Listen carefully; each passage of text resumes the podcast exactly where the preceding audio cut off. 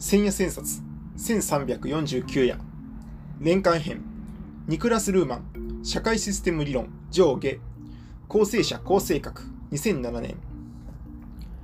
社会は自立分出システムである。自分で自分を自己再起してきたシステムである。そこではダブルコンティンジェントに意味が創出されはぐれ合い空席をうろつきそうであるがゆえにオートポイエティックなシステムとして自己準拠されている。そのようなルーマン社会学をルーマン自身はどう語ったのか僕が勝手な言い換えをしてみた。ジアに続いてニコラス・ルーマンですね。社会システム理論って上下2巻の分厚いものですよね。うんやたらに分厚いね。でも最初はこれではなくてルーマンが1991年から翌年にかけてビーレフェルト大学で講義したシステム理論システム理論入門新鮮者の方をテキストにしようかなと思っていた。これはディルク・ベッカーがまとめたものでよくできている。ルーマン最晩年の成果だから電子メディアについての新しい知見が加わっているところとか学生に分かりやすく解こうとしてついつい本音を漏らしているところとかちょっと見逃せない言及が多々あって僕も愛着があったんでねけれども講義録でもあるんでかなりはしょったものにもなっていて今度改めて読み直してみたら不満も少なくなかった。そこでどうせなら、やっぱり隊長の社会システム社会システム理論でドカンといくことにしたわけです。ルーマン社会学の最初の到達点だしね。いつ頃のものですか ?1984 年あたり。例のオートポイエシス理論を初めてルーマンが社会学に取り入れた時のものですね。だからルーマン独特の試作的転写を試みる癖がよく読み取れる。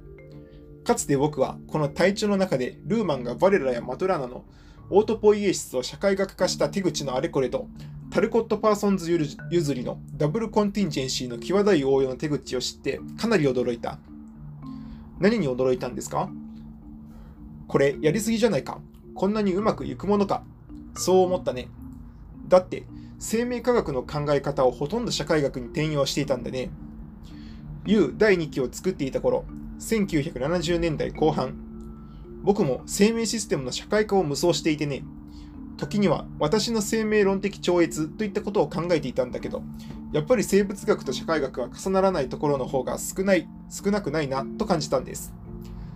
でも、ルーマンはそれをやってのけた。やりすぎじゃないかと感じた印象はまだ拭いきれていないけれど、その後もルーマンをあれこれかじっていると、こういうやりすぎを犯さない限り、社会学がシステム論やリスク論を少量することはできなかったのだろうという気にもなったね。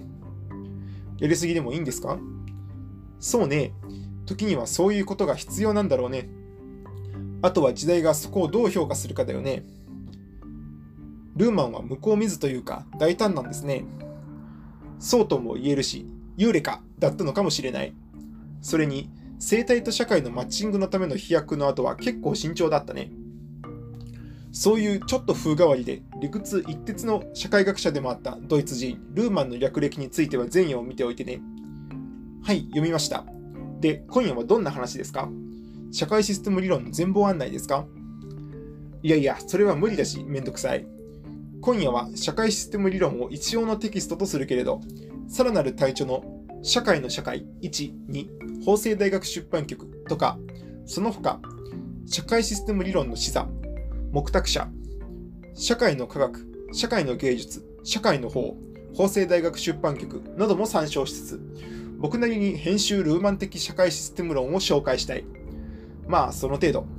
さっきの講義力、システム理論入門もいささか視野に入れてね。それもまたすごいですね。とんでもない。それほどじゃないよ。それにルーマン自身もいろいろ自己解説を書いている。くどいほどにね。ルーマンその人が自己準拠的なんだよね。だからそういう目で読めば、初期の信頼、軽装処方や、目的概念とシステム合理性、軽装処方や、前夜や前々夜にも少しだけ紹介した自己言及性について国文社とか、ルーマン、学問と自分を語る新鮮者とかも参考になる。というわけで、以下の案内は整合流編集によるルーマン的社会システム理論のちょいちょい案内だな。それをこそ待ってました。まあまあ、そう期待しなさんな。内容が多岐にわたると分かりにくいだろうから、かなりぶっ飛ばし気味に書くと書くことにするけれど、それもルーマン的なシステム論の特徴の一つだと思って、とりあえずついてきていただきたい。で、断り書きをもう一つ。せっかくだから以下に綴った文章をデスマスによる講義帳にしてみた。特にそのことに狙いがあるわけじゃないけどね。その方が多少は分かりやすくなるだろうというくらいのことです。では、どうぞ。システムを考えるにあたって最初に考慮しておかねばならないことは、そのシステムが閉鎖系か開放系かということです。宇宙全体を相手にするようなシステム論では閉鎖系を考えなければならないのですが、そういう閉鎖系では情報とエントロピーとが常に逆数の関係で争い続け、結局はエントロピーが勝って宇宙の熱力学状態はだんだん熱死に向かいます。エントロピーは無秩序さ加減、デタラメさのことですから、エントロピーが増えれば情報は薄くなるわけです。一方、生命や社会にまつわるシステムは開放系ですから、システムに入ってくる情報をできるだけ薄くしたいように外部から情報をうまく取り込み、しかもそれを加工、編集したり、動かしたり変形しています。そのため、シュレーディンガー1043夜が、生命は負のエントロピーを食べているといったように、空いたシステムとしての生物たちは、エントロピーによってシステムが熱視してしまうことから辛くも免れているのです。けれども、個体としての生物は死ねば大地や空気中に帰りますから、ここには小さな熱死は断続的に起こっています。けれども、それを含めて生命の長きにわたる歴史を考えると、その仕組みそれ自体はそれぞれ開放形になっているわけです。ルーマンが対象にしたシステムは、このような2つのシステムのうちの開放形としての社会システムです。社会を開放形システムと捉えることは一概に妥当とは言えないところもあるはずですが、ルーマンはあえてそう見なしました。そこがルーマンのえいやの決断でした。その逃避を別にすると、このように一旦社会をそのようなシステムとみなせば、当然そこには社会生命システムが入りますし、意識や心のシステムも入ります。ルーマンの社会システム論はそこから出発したのです。ついでに言っておくと、そのようなルーマン社会システムには環境は入りません。ルーマンの理論では、環境は社会システムの外部にあるのです。したがって、社会システムは環境との相互作用を解釈的にしているということになります。さて、開放系のシステムは、何らかの情報が常にそのシステムの内外を出入りしていることに特徴があるのですが、中でも驚くべき特徴は、システムがそういう情報を使って自己編集して、普段に自分自身を再生産しているということです。これを再帰的とか自己参照的とか自己言及的と言います。ルーマンは社会システムが自律的で自己算出的なシステムだろうとみなしたのです。システムがシステム自身の継続のために様々なサブシステムの分出をしているだろうからです。そこでルーマンは社会がこういう自立分出システムであることを最初のうちは自己準拠的なものと解釈していました。自己準拠的というのは、システムが半ば作り上げた広がった自己とでも言うもの言うべきものをシステムの中身とみなして、その変更登録をし続けるシステムということです。ところがそのうち、マトラノとバレラのオートポイエシス理論を知るにあたって、社会システムもまたオートポイエティックシステムになっているだろうと見通すことになります。このことを確信したのが今夜取り上げている1987年の社会システム理論だったのです。ちなみに、オートポイエティックと自己準拠的というのは大体は同義です。再帰的、自己参照的、自己言及的もほぼ同義です。総じてはセルフリファレンシャルシステムと考えればいいでしょう。ただし、ルーマンはこれらと似たような意味を持つ自己組織的という概念だけは注意深く避けている。ということは、ルーマンは複雑系一般を社会システムモデルとして全面採用してはいないということですね。なぜそのように考えたかというと、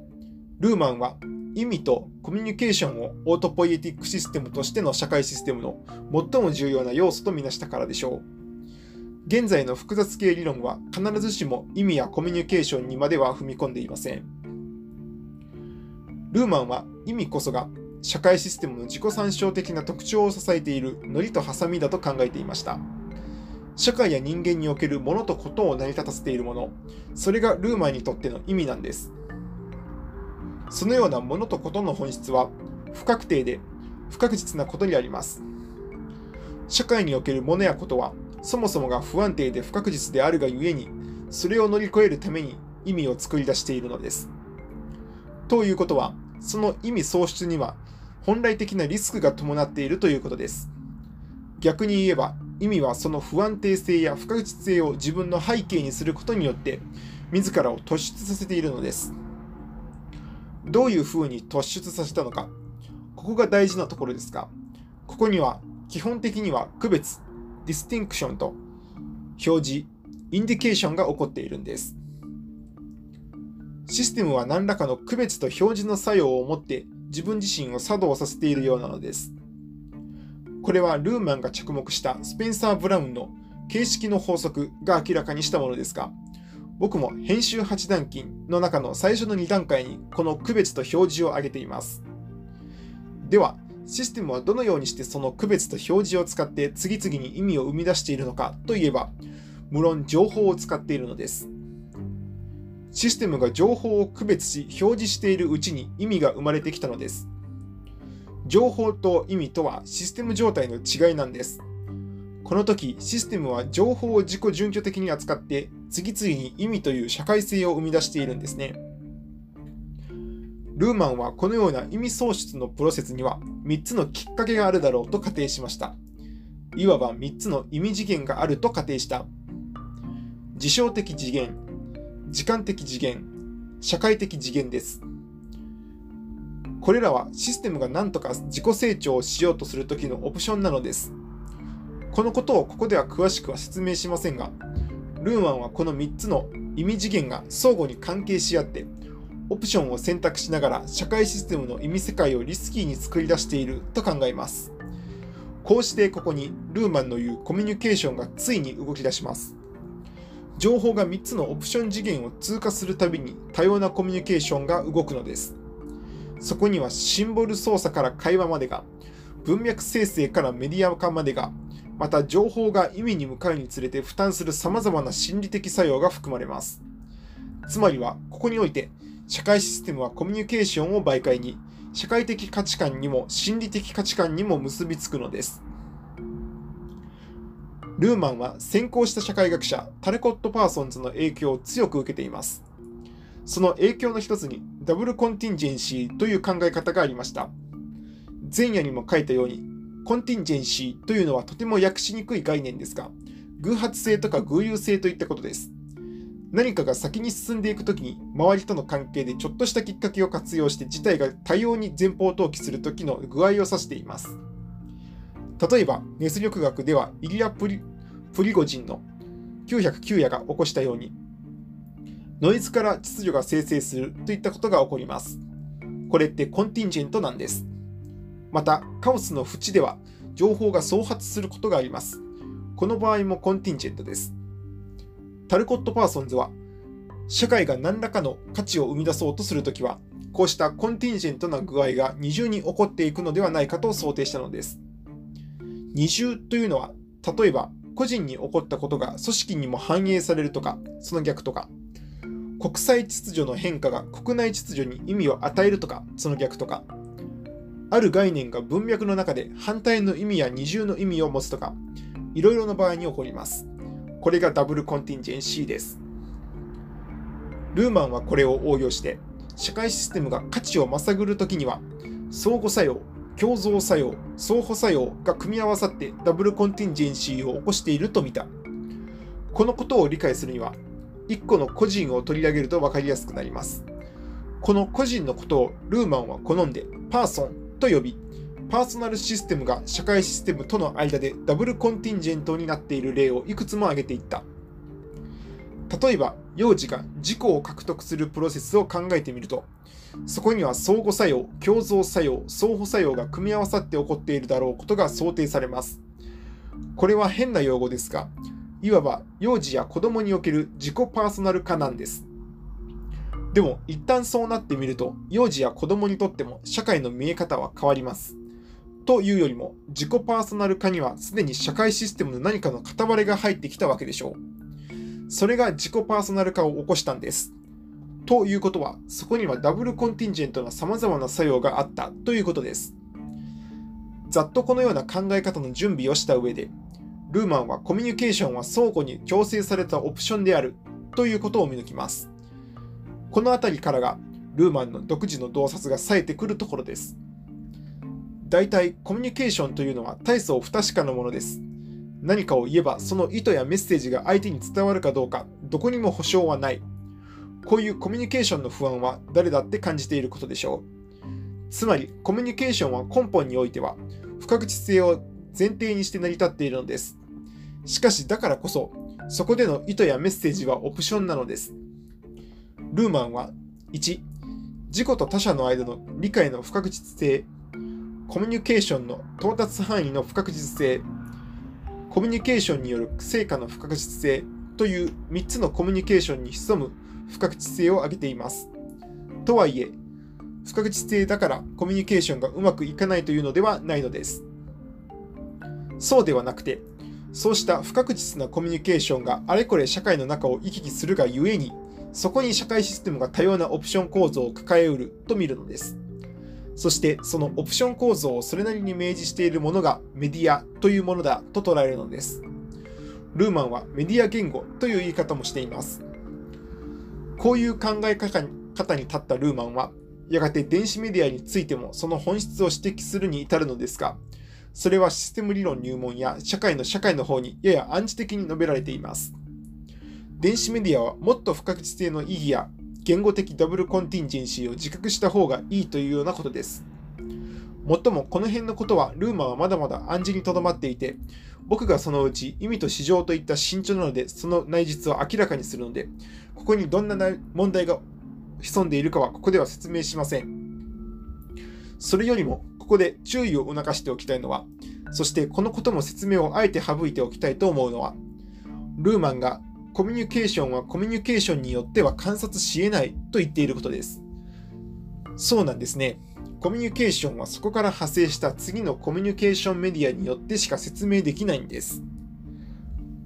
これってどういう意味があるのか分かりますか？わからないんだったら電子書籍メディア、Kindle などに驚かないことです。ところで、社会システムを理解するには、社会システム以外のものを比較した方が良いのかもしれません。その代表は環境です。環境システムはそこに至った全ての物理的、生物的なプロセスを包含しているのですから、どんな社会システムよりずっと複雑で、ずっと非対称で複合的です。環境と社会は非対称なんですね。しかし、ここで重要なのは環境が社会よりもずっと複雑だということではなくて、そうであるがゆえに社会システムは環境を参照できるということなのです。社会が環境を参照してきて、ではどうなったのかというと、社会史は環境の複雑性を縮減する方向に向かって進んできたのです。ルーマンはそこに着目して、早くから社会問題や環境問題やリスク問題に発言してきた社会学者だったのです。そのような発言の核心点は一言で言えば、環境は社会システムの中では分化されていくということです。太陽熱発電とか環境ホルモン問題とか、今日の環境問題とか、リスク環境リスクをどのように今日の社会が感じているのかということに照らしてこのことを考えると分かりやすいでしょうが、それだけでは足りません。ルーマンはもう少し深く考えていて、この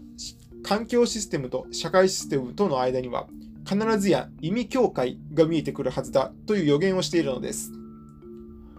社会システムは環境に対して教会自体を自己算出するシステムにならなければならない。そうルーマンは考えているのです。つまり、環境と社会の間に算出される境界が新たな社会的な意味を表すだろうというのです。それが意味境界という意味です。そしてこれこそが僕が思うにはリスクの正体の一つなんですね。さて、ルーマンはなぜにまたこのような一見抽象的とも理屈っぽいとも言える社会を想定したのでしょうかそれについてはガストン・バシュラールが指摘した認識の障害というものからの決定的離脱を試みたかったからでした。バシュラールが認識の障害と名付けたのは、社会は1、社会は具体的な人間の生活から考えなくてはいけないと思い込む障害。2、社会は人間たちのコンセンサスによって成立しているはずだと思い込む障害。3、社会は領土的な空間の単位であって、そこには別々の社会があると思い込む障害。4、社会は外部から観察できると思い込む障害のことを指します。ルーマンはこのような目では社会は語れないと見たのです。ということは、すでに述べたことですが、ルーマンの見る社会システムは行為ではなくてコミュニケーションによって成り立っているのです。このような見方は必ずしも新しいものではありません。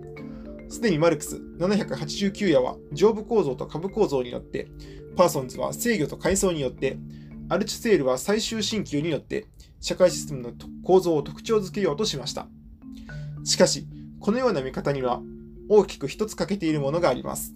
それは社会の部分同士が対立し合ったり管理されていて相互に自律的な関係を持ち得ないモデルになっているということです。ルーマンはここを突破したかったんですね。そういう点ではルーマンの社会システム理論は自立分出的統合モデルです。この見方についても無論反論はあり得ます。例えばフランスポストモダン派の機種リオタール159夜は世界は統一的報告では語り得ないとか社会はもはやメタ物語によっては語り得ないと指摘してきました。しかしこの点についてもルーマンは別の見解を取るのです。そもそも社会を外部から観察しようと思うことが不可能なのである。社会は社会が分化した記述者によって記述し得るのである。と。こうしてルーマンは次のようなことを相互的に自己記述していけば社会システムは記述できると考えたのです。それは1、部分システムと社会システムの関係を記述する。2、部分システムの相互の関係を記述する。3、部分システムが自己自身に関して記述する。この3つをできるだけ相互的同時に進めるという方法でした。この記述の方法のために、ルーマンはオートポイエシス理論を採用したわけです。これで大体の枠組みの進行の仕方を誠に大まかに訴述したことになります。そこでもう一度、ルーマンの方法にはどんな特徴があるのか、一言加えておきます。社会学が社会システムに言及するには、社会システムが自分自身を相手に自己言及している仕組みや気配やノイズに気がつかなければなりません。これがルーマンが最終的に決断した方法でした。この方法はルーマンの方法自体がダブルコンティンジェントであったことを示します。しかし、とはいえ、システムの自己言及に注目すれば、これを記述する内容だって自己言及のループに入ってしまって、理論そのものの自己矛盾やハウリングを起こしかねません。そういう理論的危険性はなかなか拭えませんし、そういう理論的破産に陥った学者は数限りなくいます。ルーマンはどのようにこの問題をブレイクスルーしたのでしょうか？僕が思うには、ルーマンはこのブレイクスルーのためにこそ意味というものを常にシステムが自律的になろうとする度ごとのインターフェース上に出現させ、システムが自己再起するたびに登場する意味の曖昧性や不確定性に注目して、そこに過剰や不安定や不確実性を入れてみることに気がついたのです。ここには意味が発生すると、その意味が何らかの席を占めようとするたびにそこからはぐれていったり、そこに覆いかぶさってくるものがあることを示唆します。またしばらくすると、その席に入った意味とその席からはぐれた意味とが新たなカップリングやネットワーキングを起こすだろうことが予想されます。あるいはちっとも意味が創発せずに空席だけになっていることも予想されます。こういう見方は僕の編集工学的な意味論からするとすこぶる分かりやすい考え方なのですが、ここで最後に文句をつけておきますと、実はルーマンの体調をいくつも読んでいると、この最も分かりやすいところが次第にボケてくるのです。なぜそういう風になるのか、ちょっと不可解なのですが、これ以上のことをクリティックする気が僕にはないので、ここでルーマンの社会システム理論案内を閉じたいと思います。ご退屈様。参考情報1、ニクラス・ルーマンの主張は前夜を含めて大体紹介した。ここではルーマンをめぐる批評や評論や解説を施したものを紹介しておく。ギュンター・シュルテ、ルーマンシステム理論、何が問題なのか、新鮮者。クニールとナセヒのルーマン社会システム理論、新鮮者。長岡克之、ルーマン社会の理論の革命、軽装処方。馬場水尾、ルーマンの社会理論、軽装処方。村上純一、システムと自己観察、東京大学出版会。村中智子、ルーマン理論の可能性、公文堂。佐藤俊樹、意味とシステム、軽装処方などだ。これらの中では、実はルーマン批判とルーマン用語が相国し合っている。僕にはその対立点を暗示明示する用意はないので、もっと詳しく調べたい諸君は、これらの本に直に当たられたい。2、リスクを語るルーマンについては前夜にも述べたので省略するが、上記の語り口でも社会システムのどの場面にリスクが生じるかは分かってもらえると思う。意味がダブルコンティンジェントに出入りするところ、そのこと自体にそもそもリスクが正規するわけなのだ。ちなみに、ルーマンにはリスクの社会学という著作もあるのだが、まだ翻訳されていない。3. ルーマンの社会学の前提には、一つはタルコット・パーソンズがいて、一つはスペンサー・ブラウンがいて、一つはロス・アシュビーがいる。中でロス・アシュビーの最小多様性がなかなか面白いのだが、日本ではほとんど取り沙汰されてこなかった。僕が知る限りは、経営学の野中郁次郎がこの点については先駆的な評価をしていた。